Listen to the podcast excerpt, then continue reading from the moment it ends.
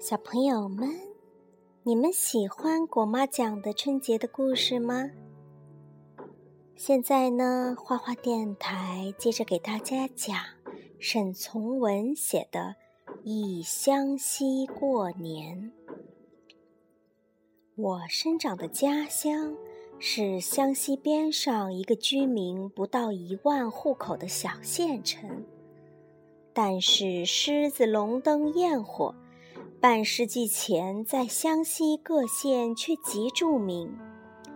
逢年过节，各街坊多有自己的灯，由初一到十二叫送灯。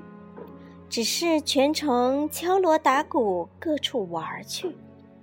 白天多大锣大鼓的，在桥头上表演戏水。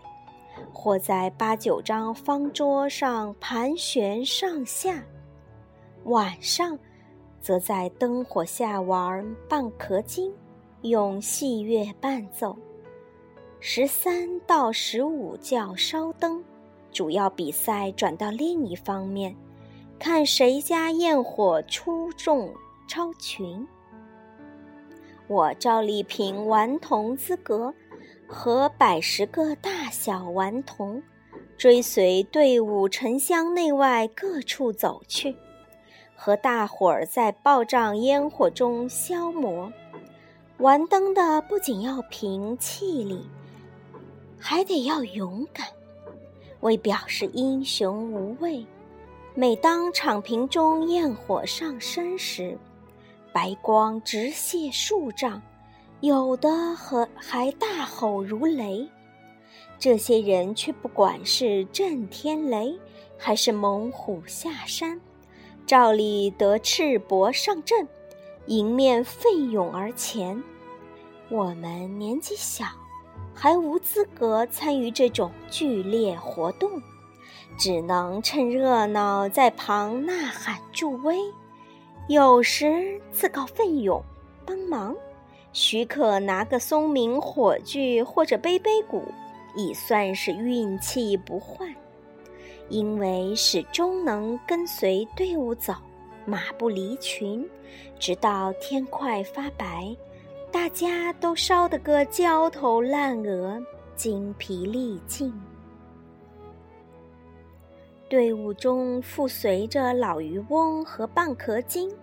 蚌壳精多选十二三岁、面目俊秀、姣好男孩子充当，老渔翁白须白发也做得俨然，这时节都现了原形，狼狈可笑。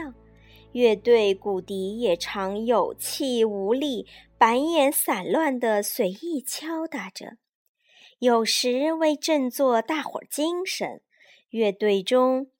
忽忽忽然又悠悠扬扬吹起踹八板来，狮子耳朵只那么摇动几下，老渔翁和蚌壳精既或得应着鼓笛节奏，当街随意兜两个圈子，不到中曲照例就瘫下来，惹得大家好笑。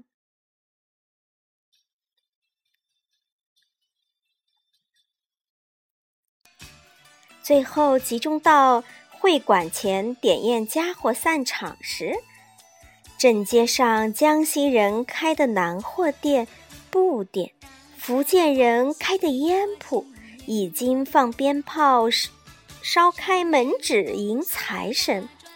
家住对河的年轻苗族女人，也挑着豆豉萝卜丝儿担子上街叫卖了。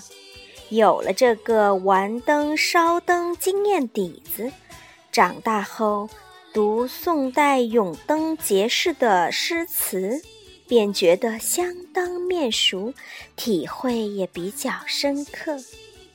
好了，这就是沈从文写的《忆湘西过年》，希望大家喜欢。